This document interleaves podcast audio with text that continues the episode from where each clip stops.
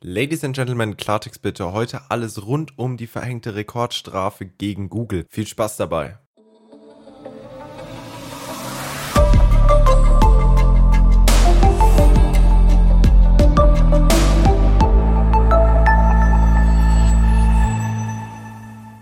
Die EU-Kommission hat Google zu einer bis dato noch nie erreichten Strafzahlung von 2,42 Milliarden Dollar verurteilt. Der Internetkonzern wird beschuldigt, unlauteren Wettbewerb durch ihr Preisvergleichssystem betrieben zu haben. Die EU-Wettbewerbskommissarin erklärt, dass Google bei Suchanfragen bewusst ihren eigenen Preisvergleichsdienst ganz oben positioniert haben soll. Mitbewerber konnten sich so nicht wirklich behaupten und Google wird eben vorgeworfen, dass sie bewusst andere Mitbewerber benachteiligt haben. Ein solches Verhalten ist nach europäischem Recht illegal.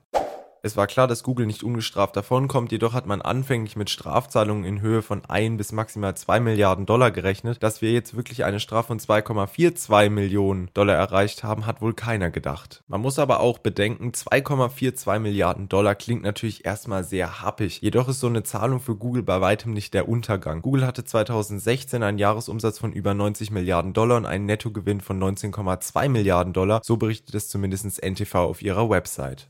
Der Anwalt von Google kündigte jedoch an, das Urteil zu prüfen und eventuell auch bei einer Chance anzufechten. Von diversen Medien wird auch schon prognostiziert, dass dieses Verfahren sich über die nächsten Jahre auf jeden Fall weiterhin ziehen wird.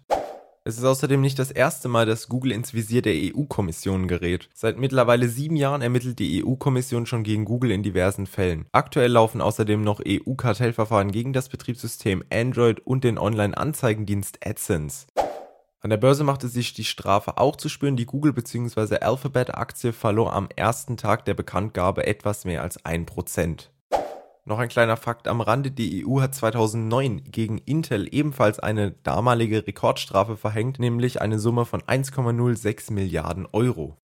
Damit sind wir auch schon wieder am Ende dieser Folge angelangt. Wenn dir der Podcast gefällt, dann bewerte uns doch hier bei iTunes oder folge uns auf Twitter, Facebook oder Instagram jeweils unter dem Username @klartext.